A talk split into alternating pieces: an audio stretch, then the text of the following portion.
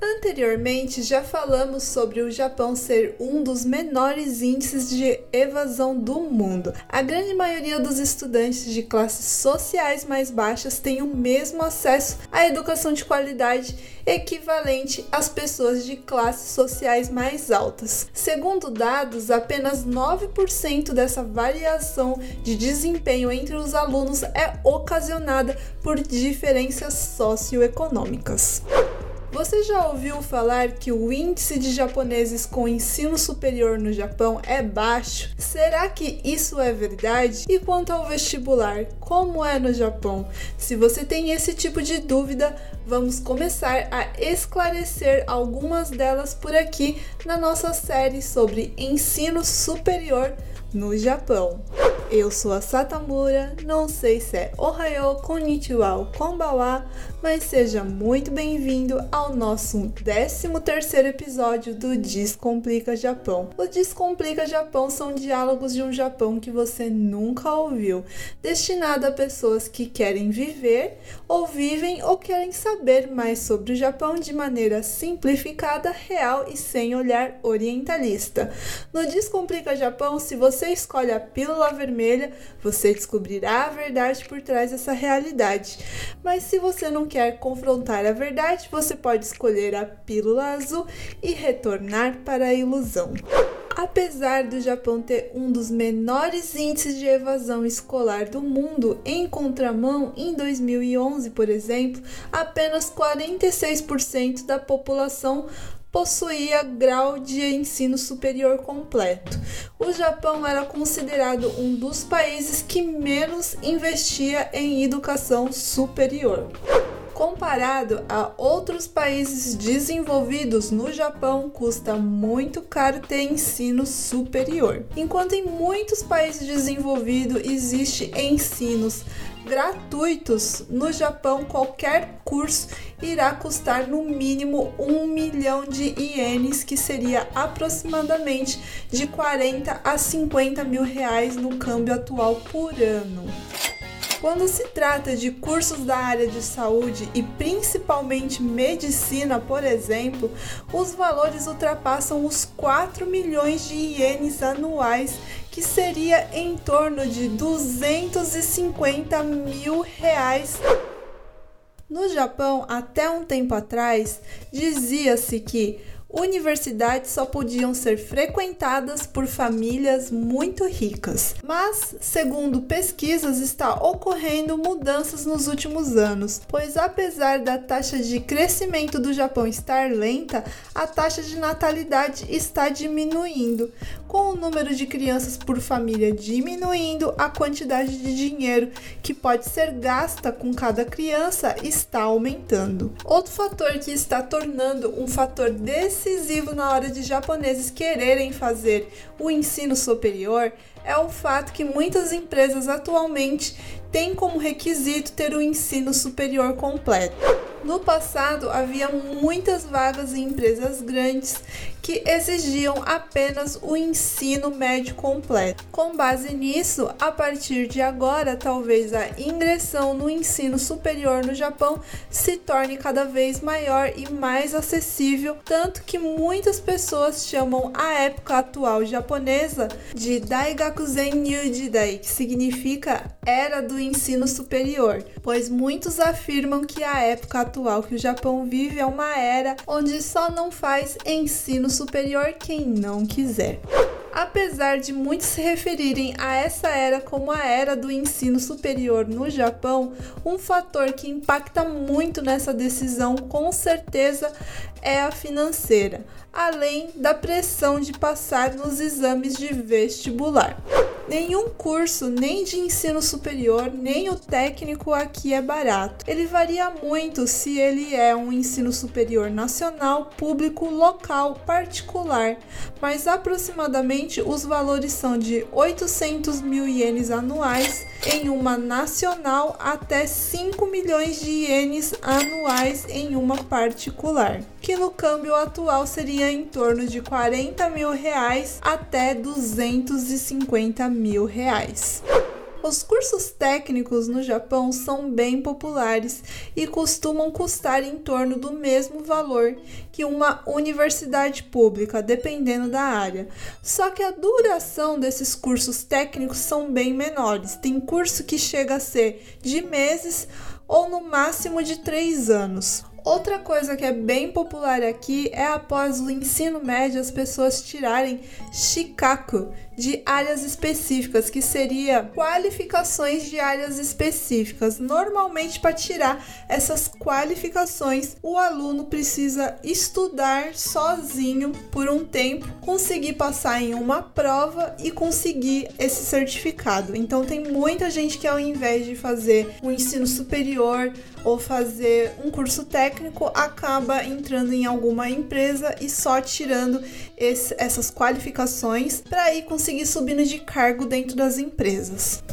No ranking de graduações mais caras no Japão estão medicina, odontologia e as mais baratas direito, comércio, economia, literatura, pedagogia, teologia. Um exemplo um curso particular de medicina no Japão chega a custar 250 mil reais anuais e um de direito, por exemplo, 50 mil reais anuais. Uma curiosidade que talvez muitos de vocês que estão ouvindo não saibam é que na Coreia do Sul, por exemplo, no ranking ele ultrapassa o Japão, pois segundo pesquisa, 71% da população que concluiu o ensino médio concluiu também o ensino superior. Já no Japão, apesar de estar em crescimento, somente 51% que concluiu o ensino médio conclui o ensino superior atualmente.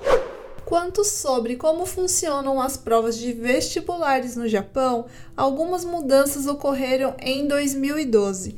Agora, o vestibular japonês tenta avaliar a capacidade do aluno em resolver problemas também através de questões não somente alternativas, como eram antes, mas conta também com questões dissertativas. São cobrados nos vestibulares conteúdos de geografia, história, educação cívica, japonês, línguas estrangeiras, ciência e matemática. As provas duram dois dias. Essas provas não são fáceis e não é à toa que a taxa de suicídio entre jovens nessa faixa etária é muito alta. Os jovens se cobram muito e, se não conseguem lidar com um fracasso, é como se a vida deles tivessem acabado a partir do momento que não tivessem conseguido se desempenhar muito bem no vestibular. Se você não é muito fã dos podcasts de Pílula Vermelha, pode ficar tranquilo daqui para frente que provavelmente essa foi a parte mais Pílula Vermelha de hoje. E quanto aos estrangeiros que ingressam em ensino superior japonês, qual seria o motivo e por que escolher o Japão como seu destino de estudo entre tantos países? Uma resposta quase unânime é que, primeiro, pelo apoio financeiro que existe ao estudante que queira vir ao Japão estudar. Segundo, a oportunidade de conseguir entrar em alguma empresa japonesa, viver no Japão, trabalhar legalmente e ainda aprender o idioma. Atualmente, o governo japonês e as universidades japonesas estão aceitando ativamente estudantes internacionais, portanto, estão oferecendo muitas bolsas de estudo. Normalmente, quando alunos internacionais que ingressam em uma empresa japonesa em seu país de origem utilizando as habilidades de língua japonesa que adquiriram aqui durante o período de estudo no Japão, eles podem obter cargos e tratamentos mais elevados do que os sem conhecimento do idioma essas bolsas que as universidades japonesas estão oferecendo, muitas vezes ao conseguir uma delas, você consiga frequentar uma faculdade até mais barato do que no seu país de origem. Uma outra forma de conseguir vir estudar no Japão e ficar um tempo por aqui é fazendo uma pós-graduação. Mais de 100 mil estudantes estrangeiros estudam no Japão a cada ano. Inclusive, para dobrar esse número de estudantes internacionais, o Japão está oferecendo cada vez mais programas em inglês. Além das universidades japonesas estarem entre as melhores do mundo, o governo japonês e as universidades japonesas oferecem várias opções para bolsas de estudo e empréstimos. Programas de pós-graduação geralmente duram dois anos, no entanto, os alunos que não são proficientes em japonês pode precisar de um a dois anos estudando a língua antes da admissão ao programa em japonês. As aulas preparatórias estão disponíveis em 66 universidades privadas e faculdades. Para absorver melhor esse conteúdo, eu vou conversar um pouco, como de costume, com um convidado que fez pós-graduação aqui no Japão. Primeiramente, muito obrigado por participar. Comece contando aqui um pouco sobre você para os nossos ouvintes e como foi que você veio parar aqui no Japão, quando foi mais ou menos e tudo mais. Oi, uh, meu nome é Isaac Akira Kojima. Sou, hoje em dia sou chefe de cozinha. Estudei no Japão em 2005 uh, na Universidade de Waseda. Foi um programa de intercâmbio entre a Universidade de São Paulo e essa universidade privada no Japão. Por qual motivo você escolheu estudar no Japão entre tantos países? Por que eu comecei a estudar no Japão? Essa é uma coisa bem curiosa. Tinha uma época que eu estava conhecendo muito intercambista no, na Universidade de São Paulo, na USP, e vi que era possível fazer isso e achei que seria interessante estudar fora. Para mim, aparentemente, acho que era mais fácil estudar no Japão, não por causa de, por ser Nikkei ou mas também porque na época pensava em pesquisar decassegues é, no Japão. Mas para além disso, também é, era uma das poucas estudar no Japão é uma das poucas possibilidades de eu ter conseguido uma bolsa para me manter lá. Qualquer outro país que eu estava vendo, as chances de eu conseguir um, uma bolsa financeira era muito pequena. Onde que você estudou aqui no Japão? E foi a primeira vez que você veio aqui para o Japão? Estudei na Universidade de Waseda. Uh... Curiosamente foi onde meu pai também estudou, né? Ele ele nasceu em, em Tóquio e, bom, toda a educação dele foi lá. É, ele veio aqui com, com, já adulto, pro Brasil, migrou para o Brasil já adulto. E a possibilidade de estudar em Waseda surgiu, mas eu estu, acabei escolhendo Waseda porque uh, na época, se não me engano, a USP tinha convênio com três universidades, a Kyoto Gaidai, a Soka Daigaku e a Waseda. Soka Daigaku já tinha uma bolsa do, do, da própria universidade. E era uma bolsa certa. Por causa disso, era, era, o, era o intercâmbio mais concorrido para quem queria ir para o Japão. na época, eu pensei em estudar em Waseda. Bom, primeiro por causa do meu pai, segundo porque eu queria conhecer Tóquio, cidade onde meu pai nasceu. E não tinha muito interesse em morar em Kyoto. Talvez hoje em dia eu faça diferente, mas enfim, é, acabei escolhendo o Aceda e foi sim a primeira vez que eu tinha ido para o Japão. Até então uh, nunca tinha ido para lá. Hum, assim, meu pai foi e voltou algumas vezes por causa de trabalho, né? Ele trabalhava numa indústria japonesa e aí acabou. Ele aí voltava com uma certa frequência. No meu caso, isso não aconteceu. Eu não, eu nunca fui. Como foi o processo da documentação? Foi muito burocrático ou você teve auxílio, assim, por exemplo, da universidade que você escolheu? Foi relativamente simples porque tem intermediação da universidade. Então, só precisei mandar tudo. É burocrático, muito burocrático, porque junta muita documentação. Mas fora isso, foi tudo muito simples, muito rápido. E se teve alguma dificuldade, eu não estou lembrando agora. Como foram seus anos estudando aqui? Qual que foi a sua maior dificuldade? foi um período de apenas um ano, né? Então foi foi bom, foi incrível. Acho que posso dizer que foi o melhor ano da, da minha vida escolar. É... Acordava meu, pro meu padrão tarde, porque enquanto que no Brasil as aulas na faculdade começam às 8 horas, lá começava às 9. Já, já falava japonês relativamente bem. Minha maior dificuldade era escrever, né? Porque eu não tinha exatamente educação formal em japonês. É, tudo que eu aprendi era conversando com meus pais. Então não era tão simples assim. Acho que essa era a maior dificuldade. É escrever e ler mesmo. Hum, em relação ao minha dificuldade no cotidiano no Japão talvez era realmente viver com pouca grana, com, só com a bolsa em Tóquio, que é bem caro. Chegou a passar algum perrengue enquanto estudou aqui no Japão? Ah, perrengue tem vários, mas assim, a maior dificuldade mesmo era viver com pouca grana no Japão. E. Mas eu me virava muito bem. É, morava num bairro onde a alimentação era bem barata, então eu conseguia fazer compras muito barato. E conheci muita. Bom, estudante no, em universidade privada no Japão é sempre duro, então eu me divertia muito com esse pessoal. Além disso, eu. Tô pensando, outro perrengue, eu não consigo pensar muita coisa não. É, tinha uns momentos de solidão? Tinha, porque é, não sei explicar. Acho que sempre foi solitário. Enfim. Hum...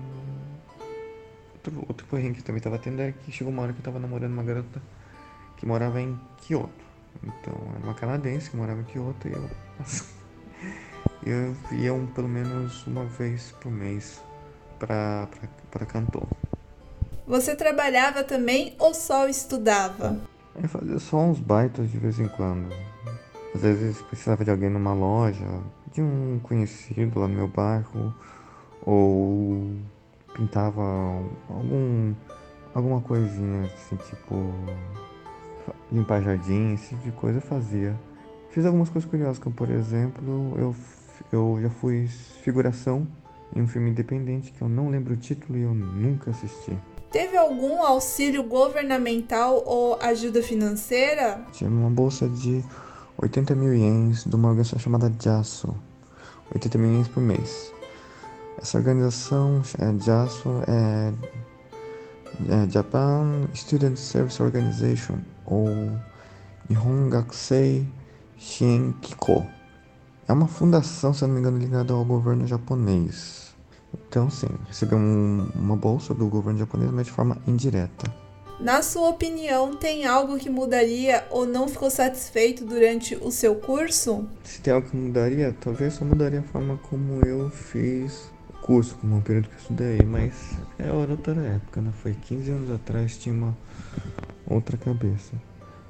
Hum, foi um período que eu me dediquei demais a estudar, mas acho que hoje em dia eu teria aproveitado um pouquinho mais deve viciado um pouquinho mais e, e me estressado um pouco menos com o estudo. Talvez viajado um pouquinho mais, dado um jeito de conseguir uma grana para viajar mais. Eu, eu, não sei. É... Demorei para perceber que intercâmbio não é só estudar, mas é também conhecer o país assim, em loco. Na sua opinião, qual foi a maior vantagem de ter estudado aqui? Bom, a maior vantagem minha, veja bem. Isso é um caso meu específico de quem estudou em uma universidade privada no Japão com um grande número de estudantes estrangeiros. É o fato de que eu conheci muita, muita gente do mundo todo. Essa talvez foi a principal vantagem. É, foi uma experiência de conhecer a universidade muito grande. É uma dica para quem vai estudar, fazer intercâmbio no Japão, pelo menos durante o período da faculdade na, ou na pós, é tentar fazer tentar conhecer ao máximo umas, algumas experiências no Japão. Em Ishikawa, por exemplo, tem uma, um evento chamado Japan Tent.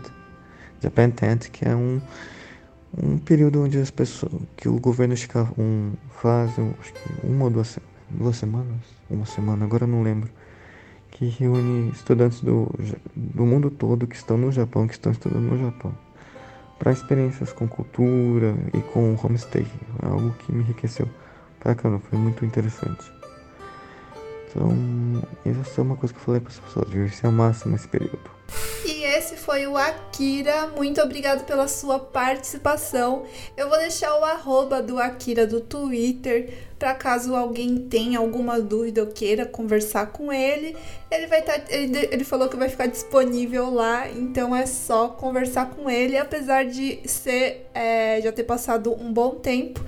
É, se vocês quiserem conversar com ele, ele falou que está disponível para dúvidas e tudo mais. Então, mais uma vez, muito obrigada. Eu estou conversando com outras pessoas que fizeram pós-graduação em ensino superior aqui no Japão, mas como esse tipo de conteúdo demora um pouco mais de tempo para coletar os dados, eu não vou colocar eles na sequência, então tenham um pouco de paciência, pois eu estou com muito serviço no trabalho, então não tá dando para se dedicar tanto, infelizmente, ao podcast. Inclusive, falando em trabalho, ele é o nosso patrocinador.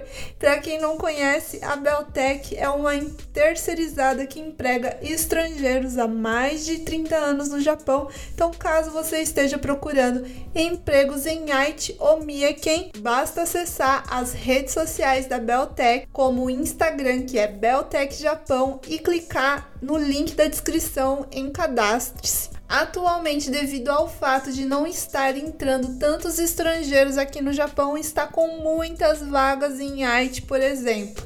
Então, caso você esteja querendo mudar para Haiti, basta clicar no link da descrição e fazer o seu cadastro. Bom, e é isso. Esse foi o nosso episódio de hoje. Eu espero que vocês tenham gostado. Continuem mandando feedback, sugestões, opiniões pelo Twitter ou pelo Instagram que seja. E é isso. Kite kurete arigatou. Mata né?